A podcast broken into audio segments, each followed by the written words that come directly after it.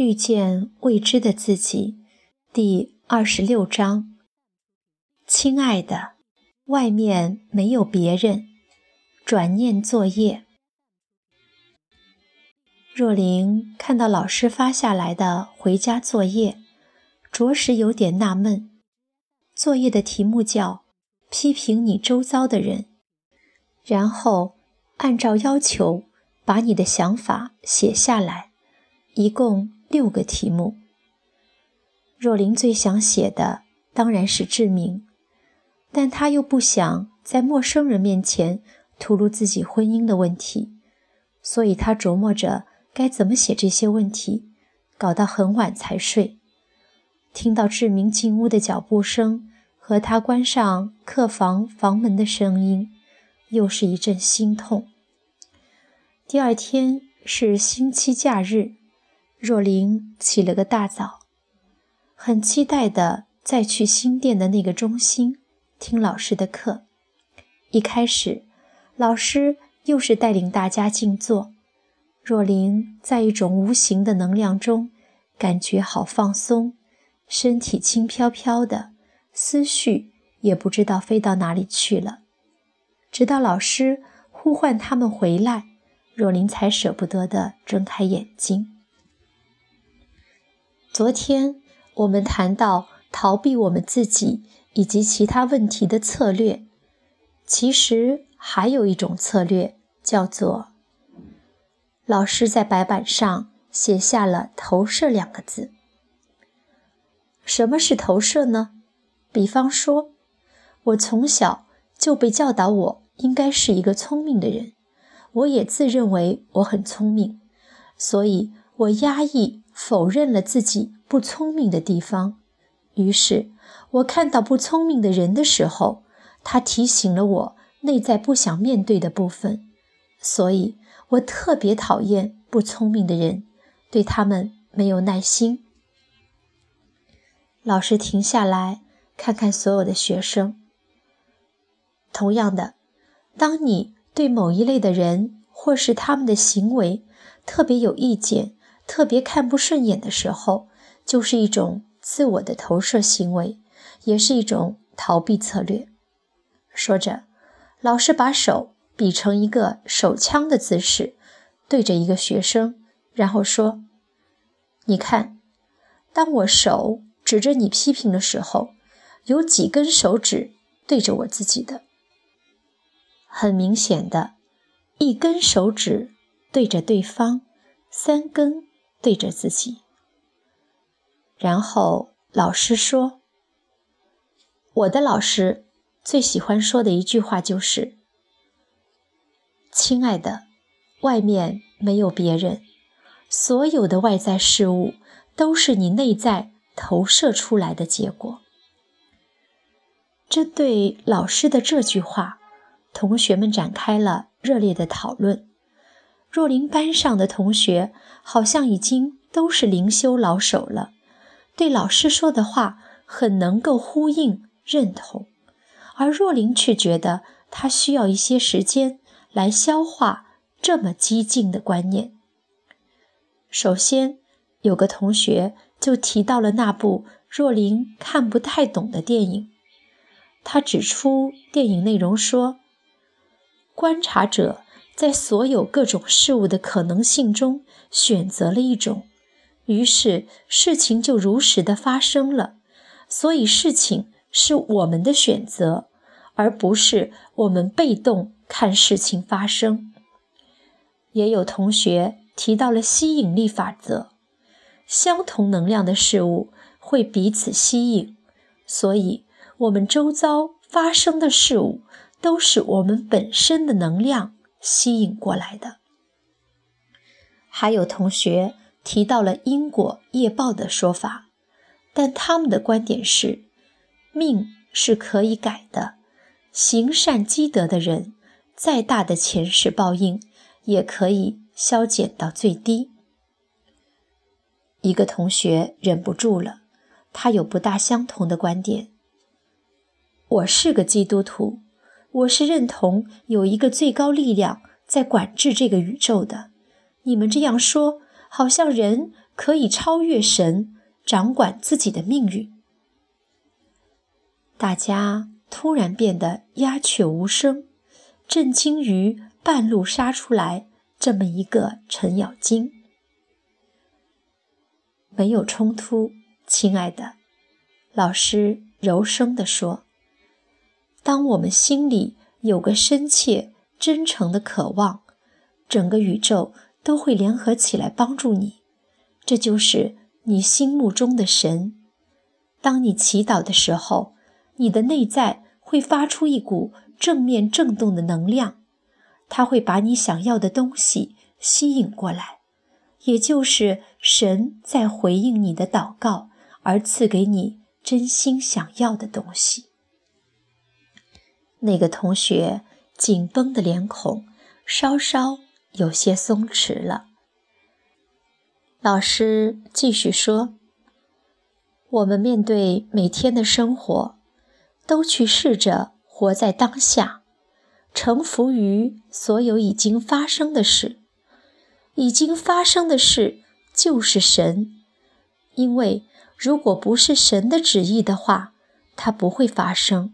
所以，我们臣服于他。然后，因为我们相信神的恩典，所以在当下的每个选择中，我们没有惧怕。能做出最好的选择，而且正因为我们深信神的恩典深藏其中，最好的事物会因为我们有意识的选择而发生。若琳真是很佩服老师，能一转头就用基督教的语言，把刚才大家说的另类观点换成基督徒能接受的说法。在这一转念中，不但那个同学，连若琳也心悦诚服地接受了。老师这时转过头来，看着一直没有发言的若琳，邀请他分享他的回家功课。若琳有一点害羞地低头看自己写的东西，然后老老实实地念叨：“谁让你感到愤怒？”挫折、迷惑，为什么？谁激怒了你？你不喜欢他什么地方？若琳停顿了一下，更不好意思的小声念叨：“我对志明感到愤怒，因为他很自我中心，从来没有真正的关心过我。”好，老师要他停下来。然后问：“这是真的吗？”“是什么？”若琳不解。志明很自我中心，从来没有真正的关心过你。老师重复若琳的话：“嗯，是真的。他只管他自己的事情，很少关怀我。”志明很自我中心。这是真的吗？他每时每刻都是这样的吗？他的每个朋友、周围的亲人都觉得他是这个样子吗？嗯，若琳没有把握了，不敢接枪。他从来没有真正的关心过你。老师又念道：“这是真的吗？”嗯。有偶尔关心一下啦，但是从来没有真正的。老师加重语气：“这是真的吗？”若琳说：“嗯，大部分时间是真的。”同学都笑了，若琳也忍不住笑了起来。老师又问。当你有这样想法的时候，你是怎么样的人？嗯，若琳听不懂。当你抱持这样的想法，志明很自我中心，从来没有真正的关心过我的时候，你看到他或是想到他的时候，你心里是什么感觉？嗯，不太舒服。若琳保守的描述。是喜悦和平，还是紧张压力？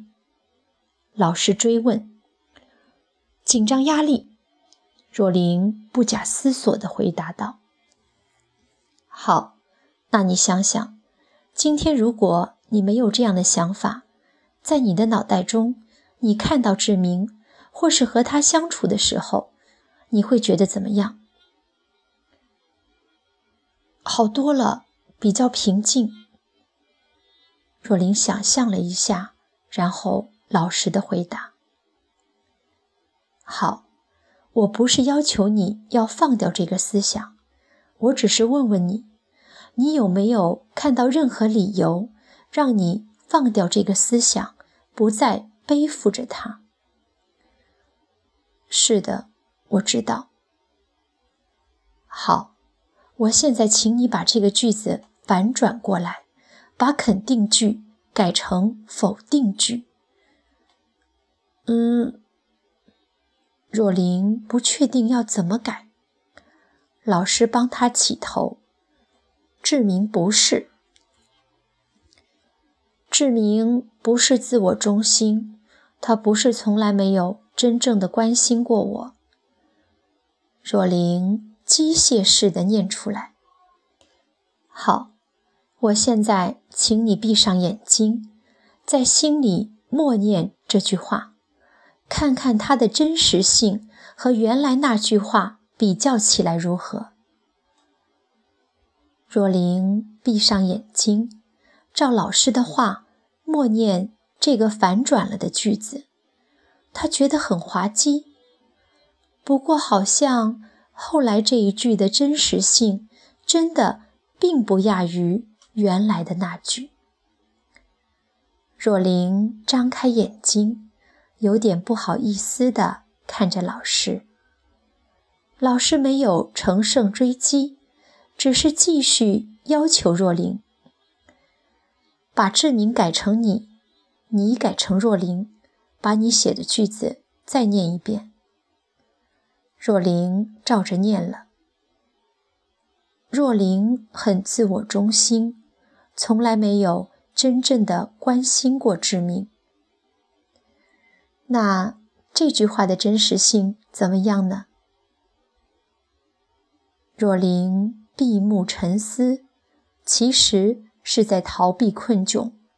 他心里有点心虚，因为他知道他对志明的关心也是从他自己的观点而发的，很可能志明对他。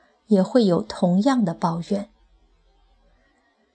这个回家功课真是个陷阱。若琳觉得上钩了，可是也不得不佩服他设计之巧妙。原来我们对别人的指控，真的是有三根指头是对着自己的呀。